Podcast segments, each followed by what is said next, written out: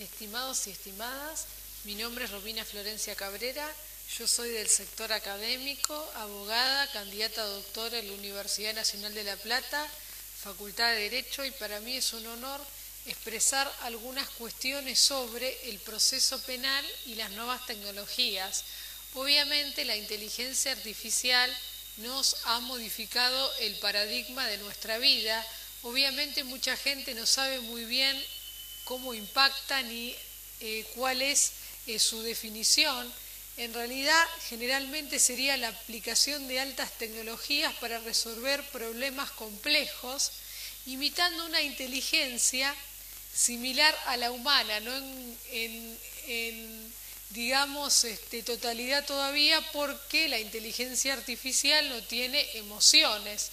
En un futuro no podemos saber cuál va a ser el impacto real, pero específicamente eh, nuestro planteamiento del día de hoy es cómo impacta en el proceso penal específicamente esta inteligencia artificial, si vulnera principios como el de inmediación, contradicción, igualdad, defensa, publicidad, razonabilidad y sobre todo si vulnera garantías procesales, las libertades fundamentales, ¿no? el respeto a la dignidad y valor de la persona humana, ¿no? de, que tantos años de conquistas sociales han llevado a la promoción y respeto de esas garantías constitucionales, no realmente del Due Process Law, de la Carta Magna de 1215 y de la Constitución de Estados Unidos, que eh, configura que nadie puede quitarte ni tu vida ni tus bienes. Obviamente estas garantías procesales están expresadas en el artículo 18 y 19, por ejemplo, de la Constitución argentina, en el artículo 75, inciso 22, cuando se recepcionan los tratados internacionales de derechos humanos, y en el artículo 89 del Pacto de San José de Costa Rica.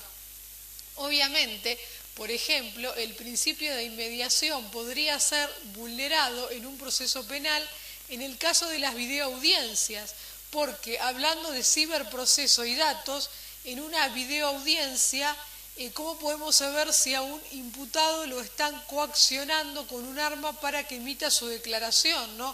O cómo se comunica con su abogado defensor, con un sistema encriptado, eh, por un chat eh, seguro, por Telegram, por Signal, ¿cómo puede ser? Y realmente la identidad eh, o, de ese testigo que debe declarar en el juicio, cómo se puede resolver mediante biometría, pero violaría libertades fundamentales, el, el derecho a la intimidad en un sentido orwelliano, ¿no?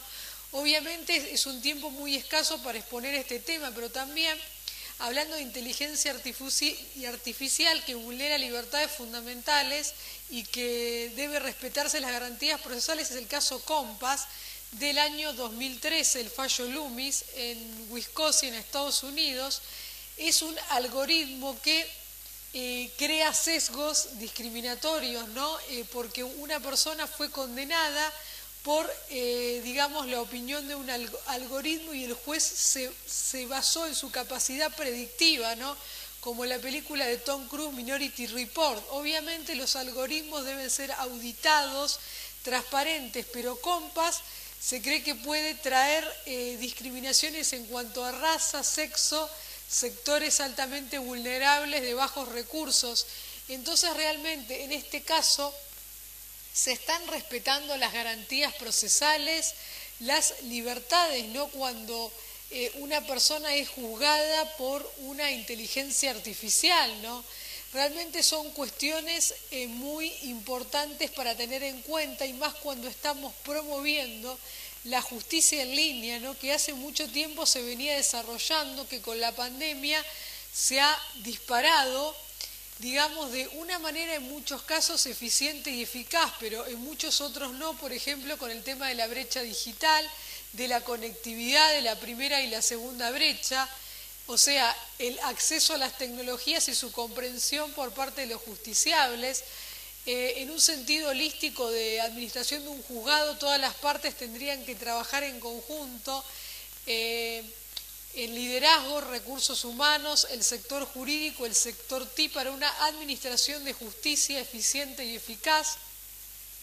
buscando la promoción de los derechos fundamentales, la igualdad y obviamente eh, promocionando los conceptos de evidencia digital, de razonamiento probatorio, de argumentación jurídica, para poder incorporar elementos de inteligencia artificial y que la eh, valoración de la prueba a través de los peritos sea realmente seria, que tengan un conocimiento científico adecuado y realmente que toda esta incorporación de las nuevas tecnologías sea de una manera positiva, no apocalíptica, pero como dijimos, respetando las garantías procesales, las libertades y los derechos fundamentales que tantos años han eh, logrado, digamos, eh, promoverse, pero que con la introducción de estos elementos tecnológicos, sin una técnica legislativa adecuada, sin una incorporación mediante la educación, que es la mejor herramienta para promover el derecho y eh, digamos, eh, las eh, garantías en la era digital, ¿no? es fundamental, porque Internet no es un fin en sí mismo, es un medio, pero para las personas que tienen la mente sana, ¿no? Y realmente para los que buscan promover la justicia, no para que se vulneren derechos, ¿no? garantías procesales y sobre todo para que haya respeto, seguridad en la red una sociedad más integrada, más evolucionada, que los sectores altamente vulnerables tengan acceso para resolver eh, sus cuestiones de acceso a justicia, a la justicia y que se promueva de una vez por todas una cultura de la paz. Ha sido un verdadero honor, mis respetos, espero estar a la altura de esta prestigiosa convocatoria. Muchas gracias y quedo a vuestras órdenes. Muchas gracias.